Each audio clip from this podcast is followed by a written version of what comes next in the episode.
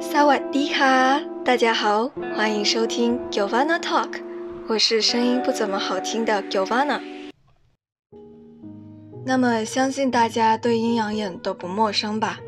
阴阳眼就是一种可以用来通灵的特异功能，可以看到一般人看不到的东西啊，就是阿飘啊，对不对？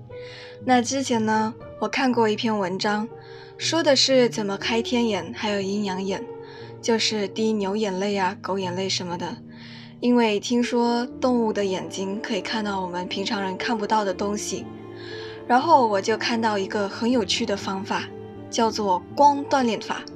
我当下看到的时候，我是觉得说这个标题，嗯，未免有点太过中二了。但我没有在开玩笑，它真的是写的四个字：光锻炼法。那它其中的逻辑呢？听说是因为灵魂是有一种有磁场的能量体，然后磁场里含有光谱，虽然我也不知道什么是光谱，所以当我们的眼睛能识别光谱的时候，我们就能看见阿飘了。然后这个方法呢也非常的简单，你只要在一个黑暗的房间里面聚精会神的盯着一块悬挂着的 U 型磁铁，那么你每天盯上个十二个小时。定个两三天，两三天后呢？如果你看到你的磁铁旁边有蓝色的火焰的话，那么恭喜你啊，你成功打开了你的天眼，练成了光锻炼法，可以看到阿飘了啊！虽然这个方法听起来不是那么的靠谱哈，但这些比较危险的行为，我还是不建议你们去尝试的。好了，今天我会分享一些我自己的亲身经历。我有一个表妹，那她小时候是有阴阳眼的，她今年才七岁，所以我大概大她一轮的生肖，有时候呢就必须担起大姐姐的这个责任。那当然她也是很可爱啊，只是有时候你和她玩的时候你要小心一点。等一下我会说一下为什么我会这么说。那她第一次看到阿飘的时候呢，是在我一个近亲的丧礼。就丧礼在举行的时候，不是要念地藏经什么的吗？就道教。然后他就突然的跟我阿姨说：“哇，妈妈，这里好多 spooky spooky 啊！”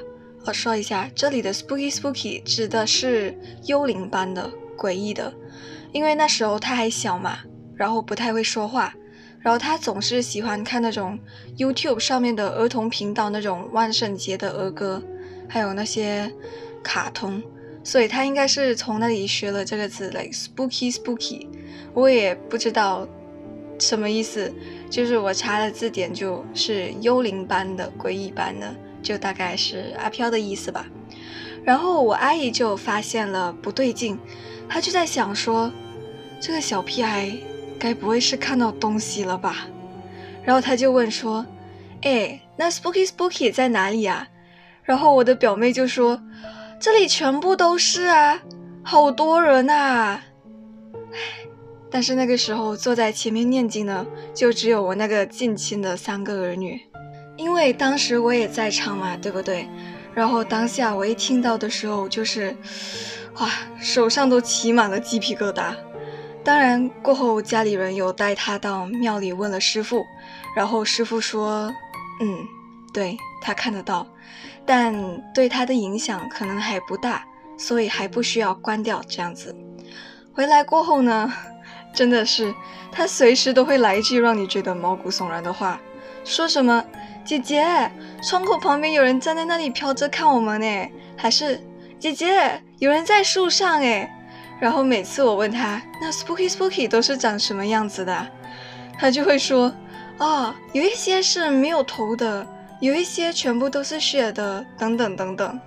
那么当时呢，其实我也是很害怕的，但我也只能安慰我自己说：“哦，他是在开玩笑，这样子。”那么我现在说回去一下，为什么刚才说和他玩的时候要小心？故事是这样的：有一次我和家人们一起到泰国去自驾游，就租了一辆小巴士，因为很多人嘛，两个阿姨、外公外婆。表弟表妹表姐表哥就是全家人都去了，然后我们也租了那种几间都是连在一起的酒店房间。那时候除了最后一天，我们都玩得很开心。因为故事就发生在最后一天。最后一天的时候啊，家里年龄比较大的家人们呢，就要去当地的早市逛街，然后他们就想着在回家之前再买一些东西，然后带着小孩也不方便，所以那个时候他们就决定把我给留下来照顾几个表弟表妹。对，你们没有听错，他们就是把我给抛弃了。唉，要照顾几个小孩子真的没有那么简单。然后我就提议说：“哎，不然我们就在酒店里面玩捉迷藏吧。”对，你们还是没有听错，我们在酒店里玩捉迷藏。那个时候我头脑可能是短路了，但就是不要为了让他们吵嘛，会扰民啊，对不对？OK，我们继续。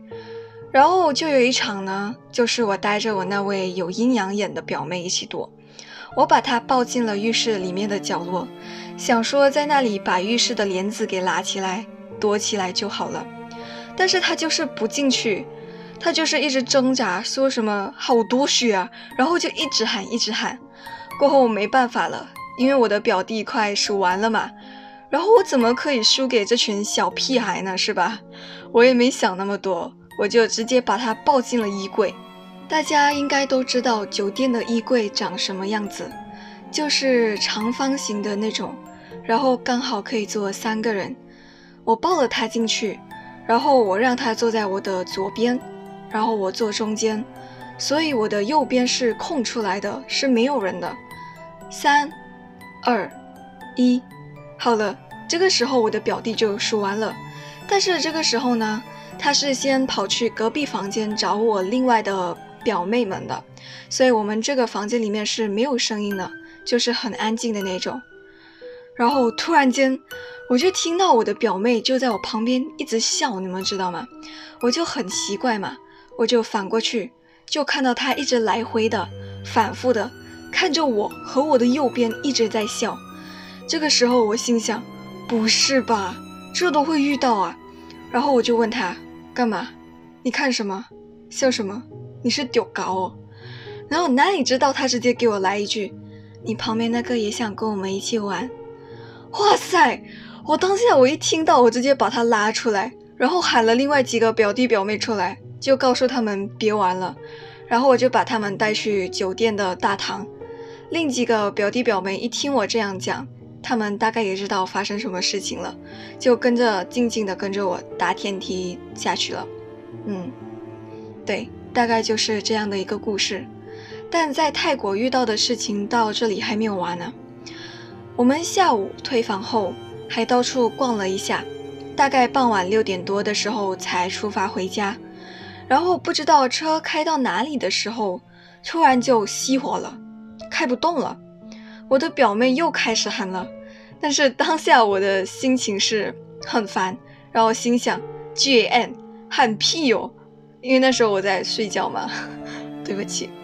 然后他就说什么，嗯，窗口好像是有带血的手在一直敲车窗，然后他就一直把头埋在自己的小被单里面，一直哭，一直哭。过后我阿姨也是发现不对劲，就一边让我们念经，一边拿那个平安符出来给我表妹拿着，然后那个司机就一直尝试启动那个车，又不知道过了多久。我想应该大概有十分钟吧，车子就启动了，然后我们就都回家了。当然，经过这件事情过后啊，我的阿姨有又带他到庙里去拜拜，然后顺便就把阴阳眼给关掉了。过后我也是因为好奇嘛，就问他：“哎哎，你看到那个阿飘每次都会走去哪里呀？”结果不问没事，一问他就说：“姐姐。”你傻，他们哪里是用走的呀？他们是用飘的，真的是我永远都不会忘记他的说的这一句话。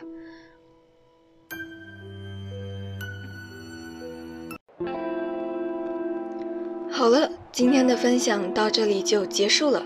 大家如果有想听的主题，还是有兴趣让大家听到自己故事的听众们呢，可以把故事投稿到 talkyovana@gmail.com。